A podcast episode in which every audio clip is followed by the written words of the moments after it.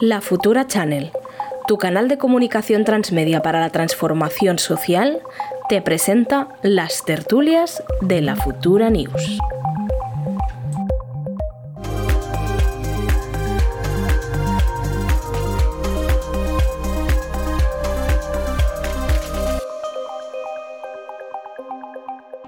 Estamos aquí un lunes más en la tertulia. Ya tenemos a Marta Almao, que es eh, ya de los de siempre.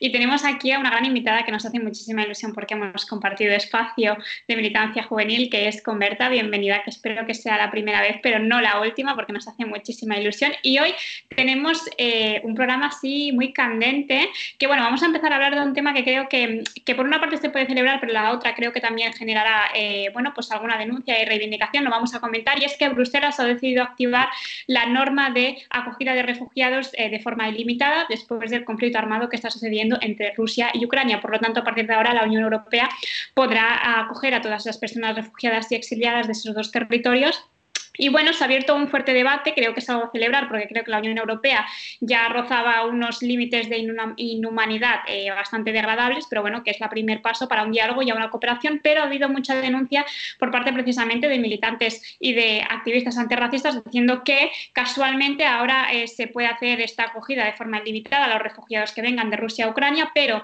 eh, todos esos refugiados que vienen de otros continentes, como puede ser África, que tienen una distinta religión, distinta procedencia, etcétera, no se les ha querido eh, blindar pues esa segunda oportunidad, acoger y muchos de ellos, bueno, pues se les han tirado al mar otra vez, se les han devuelto de forma caliente, vulnerando los derechos internacionales y básicamente, bueno, demostrando que tal vez no había una voluntad política y que hay refugiados de primera y de segunda. No sé qué pensáis, eh, Berta, que es tu primer día, si quieres empezar.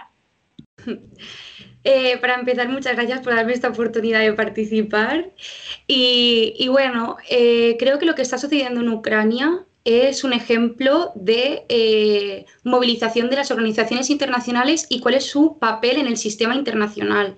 Esto se puede ver que eh, esto va a cambiar mucho el paradigma de, de la concepción de guerra, de conflicto armado y sobre todo la respuesta que las organizaciones internacionales pueden dar frente a un conflicto armado como lo que está sucediendo hoy en día. Además, frente a un país como es Rusia, con una capacidad militar, nuclear, de ejército brutal y que las organizaciones internacionales están viendo que no saben cómo poder negociar, no hay mecanismos de diálogo, no hay mecanismos para poder proteger a la ciudadanía como tal y por lo tanto se está exponiendo eh, este fallido de lo, que, de lo que se tiene que considerar una organización internacional.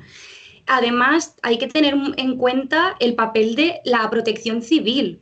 Quiero decir, las organizaciones internacionales, como ha sido la Unión Europea, lo que está explicando es que su, política principal es dar dinero para armas, para que la gente civil se arme. Eso no se puede considerar como una política o como un mecanismo de protección civil. Se está poniendo en cuestión la integridad de, la gente del territorio. Y teniendo que ver, y hablando sobre el tema de los refugiados, mm, esto mm, se puede apreciar que hay una desigualdad mundial en el sistema internacional que se puede ejemplificar aquí. Y es que todos somos conscientes de las guerras del primer mundo y las guerras del tercer mundo y cómo se tratan a las personas que viven en ellos. Sí, sí, sí. Y la verdad que sí. Yo eh, quería plantear el papel que tiene la Unión Europea un poco como. O sea, la Unión Europea tiene una política exterior bastante débil porque no hay ni una política exterior común. Implica que hay 27 países con su política exterior con matices, entonces es complicado. Eh, pero lo que me planteo es cómo la Unión Europea no está, no ha decidido tomar un papel de mediador en el conflicto. Quiero decir, simplemente ha tomado parte por Ucrania, cosa que es se entiende, ¿no? Porque han sido invadidos al final por, por una gran potencia, pero el hecho de que no, no, se haya ofrecido, por ejemplo, a mediar activamente en el conflicto, sino eh, países que históricamente eran neutrales, como son Suiza y Suecia, que han dicho que van a enviar armamento, que eso es importante, ¿no? Porque es un cambio en paradigma en que Suiza esté enviando armas a Ucrania. Es una cosa eh, que hay que tener en cuenta, porque es un país que es históricamente neutral, no está en la Unión Europea tampoco, y han, han tomado parte en el conflicto. Y, y por parte de, de, bueno, de Rusia y Bielorrusia que están eh, negociando un poco, ¿no? Porque al final el encuentro que se está haciendo hoy mismo, no sé si era por la mañana, no creo que hayan, que hayan vuelto, está, está siendo en la frontera con Bielorrusia. Al final eh, la Unión Europea como un papel solo de, acoger refugiados y no tener una política de intervención más allá de dar armas, eso es preocupante, ¿no? Porque va contra los valores de la Unión y un poco contra los valores fundamentales de, la Unión Europea, que son pues, pues los derechos humanos, ¿no? Porque al final el tema de Polonia, por ejemplo, me parece muy grave, ¿no? que Polonia eh, esté en su frontera, ¿no? Tienen 500 kilómetros de frontera con Ucrania, pero que no estén dejando entrar a personas por su color de piel, simplemente, porque si eres, eh, lo que están diciendo los periodistas que están en la zona es que simplemente con tener, eh, ser rubio y blanco te están dejando pasar sin papeles, aunque los refugiados, o sea, aunque haya población negra con los papeles todos en reglas, no se les está dejando pasar. Eso es muy grave, no sé cómo, cómo estáis viendo la, parte racista ¿no? de algunos países de la Unión Europea. Sí, totalmente. Además eh, de lo que hablábamos, esta mañana he visto, miro aquí que tengo el móvil, he visto un tuit de Moja Gerejau que decía, bienvenida sea una medida que certifica, hablando de, ¿no? de que Bruselas decide activar eh, la norma de acogida de forma ilimitada, dice que esta opción no se activó en anteriores conflictos por voluntad política, que el efecto llamada nunca existió, que el asilo nunca se utilizó como una herramienta puramente humanitaria y que las fronteras más altas son las raciales. O sea, totalmente, o sea, eh, lo he visto y he dicho, es que esto lo tengo que decir aquí porque demuestra no solamente que hay eh, ciudadanía de primera y de segunda, que es como explicaba Berta, ¿no? de esto del primer mundo y del tercer mundo, que parece que ahora existen las guerras, ¿no? Ahora existen las guerras cuando en África constantemente hay conflictos armados, hay, hay conflictos y hay guerras que muchas veces se propulsan incluso desde esto que se llama el primer mundo, ¿no? Por el expolio, y por enviar, pues, eh, mm, bueno, Estados Unidos ha enviado una cantidad de militares a, esas tierras para expollarlas y para explotarlas, creando guerras que después no nos hacemos cargo cuando las hemos creado nosotros mismos, ¿no? Y que veamos, o sea, sinceramente no me puedo poner en la piel de una persona que tal vez ha sido refugiada, una persona que tiene un contacto más estrecho con esa religión o esa cultura, que esté viendo lo que está sucediendo, o sea, que esté viendo que mm, no se les está apoyando o no se les ha dado salida por su color de piel o por su procedencia, cuando a otros por ser blancos, rubios o por ser europeos, o lo que sea, si se les está dando esa, esa respuesta, aparte de forma muy consensuada, de forma unánimemente, muy rápida por parte de los políticos de la Unión Europea. Cuando el Open Arms estuvo meses en las costas de Italia, que incluso está siendo juzgado por retención. O sea, vamos a ver, eh, se demuestra que aquí a la ciudadanía se la trata mm, en función de su clase, en función de su procedencia y sobre todo que no es que no se pudiera coger a los refugiados y darles una salida eh, legítima y ética, por ejemplo, de Siria, sino es que no se quería. Y eso me parece aún más grave de, lo que creo que, como sociedad estamos viendo. O sea, hemos dejado literalmente, y, lo hago en plural porque creo que es algo como sociedad, hemos dejado morir a gente porque no nos ha dado la gana de darles una salida porque somos una sociedad racista. Y, y duele decirlo, pero es que es así, al menos esa es mi perspectiva. Sí, sí, totalmente. Y es que además las guerras siempre tienen de fondo un interés económico de las grandes potencias, eso que no se nos olvide, porque una guerra no es de un día para otro, una guerra eh, son años y años y atrás que ha habido negociaciones, que ha habido dinero de por medio, que ha habido políticas y esto determina totalmente el futuro de un territorio. Y es lo que está sucediendo en Ucrania. El conflicto de Ucrania no, viene desde hace un año, viene desde, desde, que se cayó el bloque soviético. Lo que pasa es que son asuntos que no se han tenido en cuenta eh, nunca, hasta que hoy en día Rusia ha cuestionado el papel de Ucrania en el mundo y ha considerado que, oh, cuidado, tiene un recurso natural muy importante, que es el gas. Entonces, ¿qué es lo que mueve el mundo? El dinero y las políticas económicas. No, no, se está dando una protección civil real, porque no es real. O sea, el movimiento de refugiados no es real, ya que, como comentaba Carla y Marc, eh, las políticas que se están haciendo son a dedo, no es a la totalidad de la población de Ucrania, porque realmente no tienes por qué ser de Ucrania o ucraniés para tú poder acogerte a esa política de como refugiado, porque tú vives la guerra independientemente del color que tengas, tú estás allí viviendo, sea hace un año, sea hace seis meses, y a ti se te cae una bomba al lado, igual que a la otra persona. Y es que realmente eh, da rabia mm, decirlo, pero es que en momentos de crisis es cuando se ve en dónde falla el sistema, cosa que tendríamos que encontrar otros mecanismos, mecanismos para darnos cuenta en qué fallamos y cuál sería la respuesta, no esperar a que venga la guerra para poder actuar. Y sobre todo, cuando se decide actuar es mediante armas, es que no estamos haciendo algo bien. Sí, yo recojo lo que dice Frank en el chat, que dice, bueno, y si a raíz de, esta abertura ¿no? de aceptación de refugiados cambiase la ley de, de asilo político en la Europea. ¿Creéis que esto, cómo lo, qué opináis? O sea, a raíz de que, bueno, ahora yo creo que en Europa toda la población está de acuerdo ¿no? en, en acoger refugiados ucranianos, creo que no hay ningún, o sea, ningún espectro político que no esté de acuerdo con eso. ¿Creéis que eso puede cambiar? Yo lo veo complicado, pero bueno, nunca se sabe. ¿Qué opináis? Yo no lo, o sea, yo creo que eso va a ser imposible si, simplemente porque el sujeto activo ya no pasarán a ser personas blancas de bla bla bla, sino que van a poder ser cualquier persona. Y cuando estamos hablando de diversidad de culturas, hay un racismo, que es lo que decía Moja, que la mayor frontera que tenemos a nivel mundial es el racismo que tenemos, ¿no? Entonces, eh, yo dudo sinceramente que se haga un cambio en la, en la ley de asilo, que ojalá se hiciera, porque es una demanda de colectivos durante muchísimos años, pero que no se va a hacer. Y en el caso de que se hiciera, es que, fíjate lo que os voy a decir, o sea, creo que incluso especificarían muy bien qué tipo de refugiado puede, puede entrar o, poder tener un asilo, porque es que me espero lo peor, sinceramente. Y, no sé, vuelvo a repetir que es que me parece, o sea, que a mí me indigne, que es una persona que a nivel social estoy muy alejada de, esa situación personal, o sea, que a mí me indigne, no me quiero imaginar cómo le deben de estar viendo las personas que han sufrido el racismo en sus propias carnes durante toda la vida y que lo estamos propagando, ¿no? Y demostrando una vez más que la Unión Europea tiene unas políticas que o se hace minar o es que el bloque del auge de, del auge de la extrema derecha va a seguir creciendo porque le están alimentando en vez de hacer políticas progresistas independientemente del color, de la raza, de la procedencia o de quien sea. Pero sinceramente celebro evidentemente que se estén eh, haciendo esto del asilo indefinido y de la recogida de refugiados, porque creo que es lo que se debería hacer, pero que estemos celebrando algo que debería ser la norma, pero desgraciadamente actualmente es la excepción, pues a mí me parece muy preocupante. Bueno, sobre todo, yo sí que estoy de acuerdo en el hecho de vamos a sentarnos. Ya me parece brutal que se vayan a sentar en una mesa unas cuantas personas a negociar y a ver cómo redactar una ley para proteger a todo el mundo. O sea, me parece sorprendente que estemos en este nivel. Pero a la vez, eh, comparto lo que dice Carla, eh, va a ser una ley eh, con regla muy determinada, con un perfil social muy determinado, con un perfil económico muy determinado, que al final, si no es una ley realista, no va a poder proteger a la ciudadanía como debería ser. Pero la vía en la que, o sea, el hecho de que ya estemos pensando en vamos a negociar una regulación de refugiados ya me parece sorprendente. Quiero decir, es una regulación que tendría que haber existido desde el nacimiento de las, organizaciones internacionales y desde que se plantea la vida como un sistema internacional globalizado.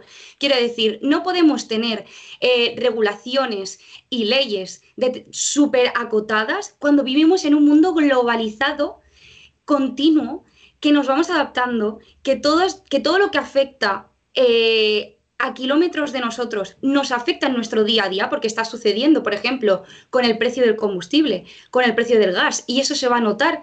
A corto plazo lo vamos a notar. ¿Cómo puede ser que no tengamos leyes globales, leyes que sean reales, que se adapten a nuestro día a día. Y esto es lo que está sucediendo con los refugiados. ¿Cómo puede ser con todas las cantidades de guerras que suceden en el continente africano, en un montón de sitios, nos sentemos ahora a hacer una regulación de refugiados, cuando ya existen refugiados desde hace muchísimos años?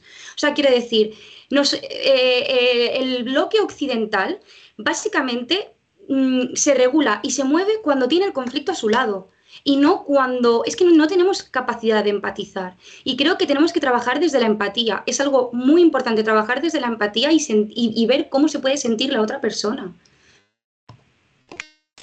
Sí, yo solo por dar dos datos, por ejemplo, Polonia, ¿no? Eh, en el reparto de refugiados sirios, ¿no? que se pactó que se iban a, a repartir por todos los países europeos 160.000 refugiados, 160.000. Ahora mismo se calcula que han cruzado la frontera con Polonia de 200.000 ya. O sea, para poner un poco la, la, situación, solo se acogieron 30.000. Y, y, Polonia y Hungría, que son dos países que ahora parece que, que, están aceptando refugiados, pero yo quiero remarcar ese papel como de que, quieren, de que no queden como los buenos de la película Hungría y Polonia porque están haciendo políticas de refugiados racistas porque son gobiernos de extrema derecha, sobre todo el, húngaro, que del porcentaje que le tocaba de reparto, que debía ser muy poco, porque teniendo en cuenta que España solo eran 17.000 personas, eh, en Hungría y Polonia deben ser menos, 0%. Eh, ningún refugiado sirio llegó a Hungría o a Polonia. Y ahora mismo Polonia dice que puede en dos semanas tener un millón de, capacidad de refugiados eh, de Ucrania. Es decir, estos papeles racistas de los gobiernos europeos no se pueden permitir desde la Unión Europea. Y la verdad que se les está dando pues margen hacerlo Y, bueno, ver que en la, en la frontera de Polonia hay policías polacos ya, no ucranianos, polacos, no dejando entrar a la gente por su color de piel, eso es muy grave para la Unión Europea. Y yo creo que aquí eh, esto es parte del conflicto y hay que, poner, hay que poner los puntos sobre las sillas a estos países porque ya hemos tenido problemas con el reparto de fondos europeos porque no cumplían eh, los derechos humanos sobre eh, ciertos sectores y ahora están haciendo lo mismo. Entonces, yo creo que la Unión Europea tiene que ser un poco más dura con estos países. Pero bueno, como no, no, hay acuerdos comunes, vamos a ver cómo evoluciona. Pues si queréis pasamos al segundo tema, que bueno, tenemos un tema importante, ¿no? Que hablando de racistas, Donald Trump ha dicho que se quiere presentar a las elecciones de 2024. Si quieres explicar un poco, Carla, cómo va el tema. Iba a empezar igual, iba a decir, vamos a pasar de racista a otro racista, o sea, iba a empezar exactamente igual. Donald Trump ya ha expresado su voluntad de volver a presentarse a las elecciones de 2024. Eh, ya se ha presentado dos veces, una las ganó y la otra pues la perdió contra Biden. Y bueno, lo primero que dijo en esta primera intervención, diciendo que se iba a volver a postular como candidato para la presidencia de 2024, es que iba a hacer el muro de México en tres semanas. Esa fue la primera gran proclama que hizo cuando se presentaba. Y después, bueno, ha vuelto a expresar que él era legítimo presidente porque se habían falsificado los votos, porque se habían robado votos y que literalmente Biden estaba allí por una coacción que se había hecho hacia él y, porque él era el real ganador es evidente que Donald Trump cada vez está perdiendo más apoyos y yo creo que gran parte es de esos delirios que estamos viendo, que desgraciadamente también estamos muy acostumbrados a ver cosas similares aquí en España también por parte de la extrema derecha y no sé qué pensáis, eh, porque ciertamente eh, no lo sé, esos discursos y que lo primero que él vuelve a repetir es lo de volver a construir un muro eh, entre México en tan solo tres semanas porque se basa literalmente en hacer proclamas fascistas de mentira y además demostrando la xenofobia y el racismo que tiene este movimiento de Donald Trump, no sé qué pensáis si va a tener trascendencia, porque yo sinceramente creo que el cartucho de Donald Trump ya está terminado. En Estados Unidos no creo que la influencia de Trump alrededor del mundo, como por ejemplo en Europa, esté terminado, pero sí que creo que en Estados Unidos, no sé cómo lo valoráis, qué pensáis, si ciertamente sigue siendo peligroso que este señor siga teniendo altavoz, ni más no quiera tener ese altavoz. Sí, yo apuntar dos cosas. Lo primero es que me gusta mucho que las declaraciones ha dicho que ya ganó las elecciones dos veces y lo va a hacer una tercera. Aún no ha asumido que perdió las elecciones, sigue en el, en, el, diálogo del fraude, sin pruebas, bueno, eso se va a desmontar por sí solo. Lo que me parece preocupante es que el Partido Republicano no tenga capacidad orgánica de encontrar un candidato que le pueda hacer frente. O sea, cómo Donald Trump ha conseguido destruir el Partido Republicano en cuatro años, lo consiguió destruir de todas las maneras, porque al final eh, cuando, cuando Donald Trump perdió la presidencia, simplemente el Partido Republicano quedó eh, en su argumentario, sin Donald Trump, pero en su argumentario. Eso es grave, yo creo, para la democracia estadounidense y por tanto para, para la democracia global. Y bueno, eh, ha hecho unas declaraciones usando el conflicto ucraniano, como es normal, pero bueno, remarcar que dijo que, bueno, que es el único presidente del siglo XXI donde Rusia no ha invadido ningún país, porque bueno, hace apología de, de Crimea con, con Obama, Biden y luego en 2008 con, bueno, con Obama también estuvo con, que, bueno, tomaron Georgia. Entonces, eh, bueno, él se pone ese papel, también es verdad que ideológicamente, pues bueno, eh, Donald Trump y Putin tienen, tienen feeling en ciertos puntos, ¿no? Porque al ser ultraconservadores los dos, eh, tienen puntos de, apoyo y yo creo que Donald Trump no tuvo mala relación con Putin en, su presidencia, cosa que, bueno, ya marca un poco por dónde iban los tiros. Y no sé, Berta, ¿qué opinas de la reelección de Donald Trump? Pues mira, personalmente considero que en las últimas declaraciones que ha hecho se ha visto que si se presenta a las, siguientes elecciones va a ser por, un, por una necesidad personal de orgullo, de querer demostrar el poder que tiene a nivel eh, mundial y dejar claro eh, cuál es el papel de Estados Unidos en el mundo. Quiero decir, eh, para él, bueno, como comentabas tú, Mark, es que para él no, él, ganó las elecciones. Quiere decirte que una persona dentro de un sistema democrático, que los datos electorales son claros, siga considerando aún eso, ya, ya dice mucho de su tipo de política y de su tipo de oratoria.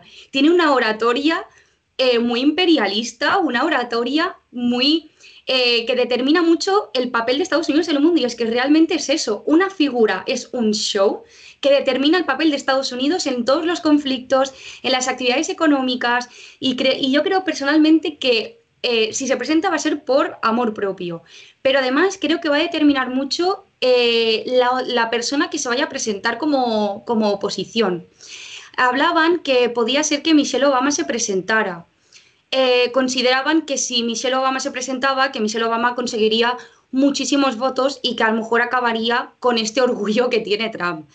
Eh, a ver qué es lo que dice la, la oposición y a ver qué acaba haciendo, porque si no...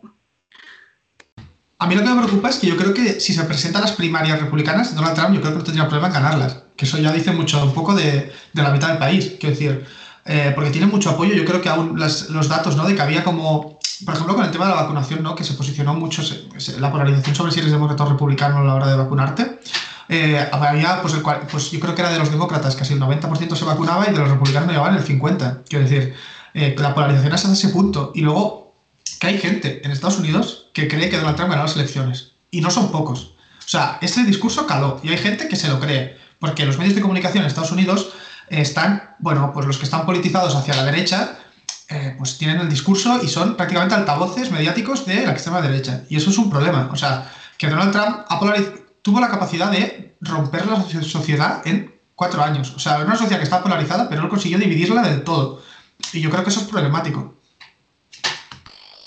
Sí, aparte es que volvemos a lo mismo. O sea, Donald Trump yo creo que tiene una influencia, mm, o sea, yo creo sinceramente que, los líderes de extrema derecha que hay por todo el mundo, ¿no? Por ejemplo, aquí en Europa, ven un claro espejismo en Donald Trump. O sea, Vox ha apoyado de forma abierta a Donald Trump e incluso dijo que se volviera a hacer la cuenta de los votos porque eso del voto robado, no sé, no sé cuántos, e incluso fue eh, un discurso que incluso pues, se pusieron aquí también encima de la mesa, lo pusieron encima de la mesa aquí cuando hubo elecciones aquí en España diciendo que vigilásemos sobre todo el voto por correo porque se podía falsificar y tal, ¿no? O sea, creo sinceramente que esas cosas que a veces yo personalmente me río bastante porque me parece de ser muy ignorante, pero que vayan calando a nivel político y que haya personas sinceramente que piensen que un sistema democrático eh, hace un fraude con los votos, cosa que es eh, totalmente mentira y se ha demostrado, como decía Berta, porque hay los datos en el que se muestra claramente que no hubo ningún fraude, pues creo que es ciertamente bastante preocupante y que seguimos teniendo esa corriente de extrema derecha que yo creo que ha venido para quedarse durante muchos años y ante esto creo que se tiene que hacer una buena oposición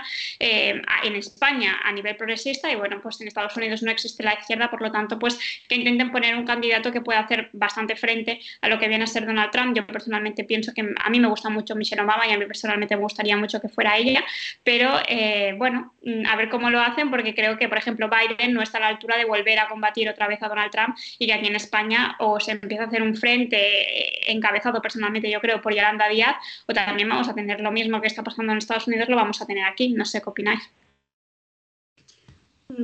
Yo, mira, personalmente considero que es muy complicado sustituir a Donald Trump.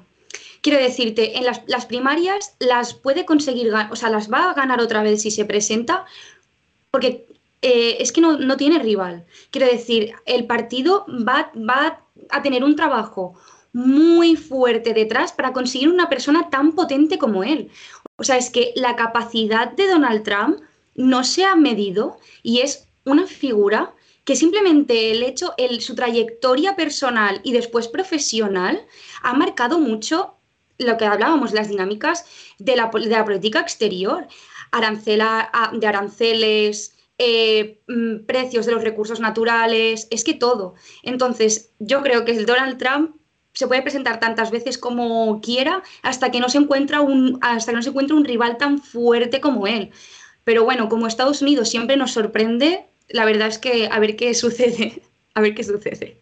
Sí, yo creo que en el Partido Republicano, el establishment republicano del partido, ¿no? El que es el partido, eso sí que no es gente de Donald Trump, porque no le dio tiempo a cambiar esos, gente que lleva muchísimos años, yo creo que están deseando que eh, le condenen de alguna manera para que no se pueda presentar a las primarias, porque si se presenta no pueden hacer nada. Las va a ganar y lo van a tener que apoyar. Ese es el problema que tiene el partido. Y, bueno, eh, Donald Trump, yo creo que, que, bueno, él yo creo que lo va a intentar, porque sobre todo se está esperando, yo creo que el momento es ahora, porque en noviembre hay el midterm election, ¿no? que son elecciones de una tercera parte de la Cámara de Representantes y del Senado, donde si no hay un cambio muy, muy grande, va a ganar, van a ganar los republicanos, entonces los demócratas tiene pinta que van a perder la mayoría en las dos cámaras, eh, y entonces ahí va a haber, porque va a haber dos años duros, y el problema es que parece que, que, en el tiempo que ha estado Biden no ha aprovechado su mayoría para articular políticas muy grandes, porque tuvo muchos problemas para hacer el New Green Deal con la parte más izquierdista del partido, y, parece que va a ser complicado. Entonces yo creo que Donald Trump lo anuncia ahora, va a dejar pasar los meses, depende de cómo vayan en las elecciones de, eh, pues el midterm election, va va a tirar para adelante o no. Pero bueno, Yo espero que. Yo, estoy de acuerdo con Carla, ¿no? Yo creo que Michelle Obama, dentro del el aparato demócrata, me parece una buena candidata. Eh, tampoco sé yo políticamente muy bien dónde está situada. Yo creo que más muy en la órbita ¿no? del Partido Demócrata estándar, ¿no? Un moderado claro. Pero bueno, al menos eso yo creo que es lo mejor que podríamos tener a nivel de como primera potencia mundial. Una persona pues moderada ya es una victoria. No sé cómo lo estoy viendo.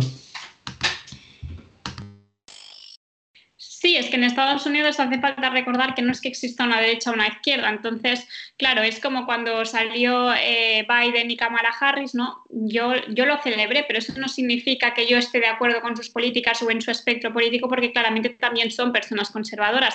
Pero creo que ante un fenómeno como Donald Trump, que atentaba literalmente contra la mayoría de los derechos humanos, se tenía que pues, eh, apostar más por, por lo menos malo, ¿no? Sí que es cierto que yo creo que Michelle Obama, yo creo que tiene un cierto rasgo más diferencial que lo que viene a ser Biden o Kamala Harris, al menos, bueno, por lo que se vio también con Obama, creo que hay un rasgo diferencial y eso no significa que sean progresistas y eso no significa que vayan a implantar políticas progresistas, porque es que allí no existe y ojalá existiera.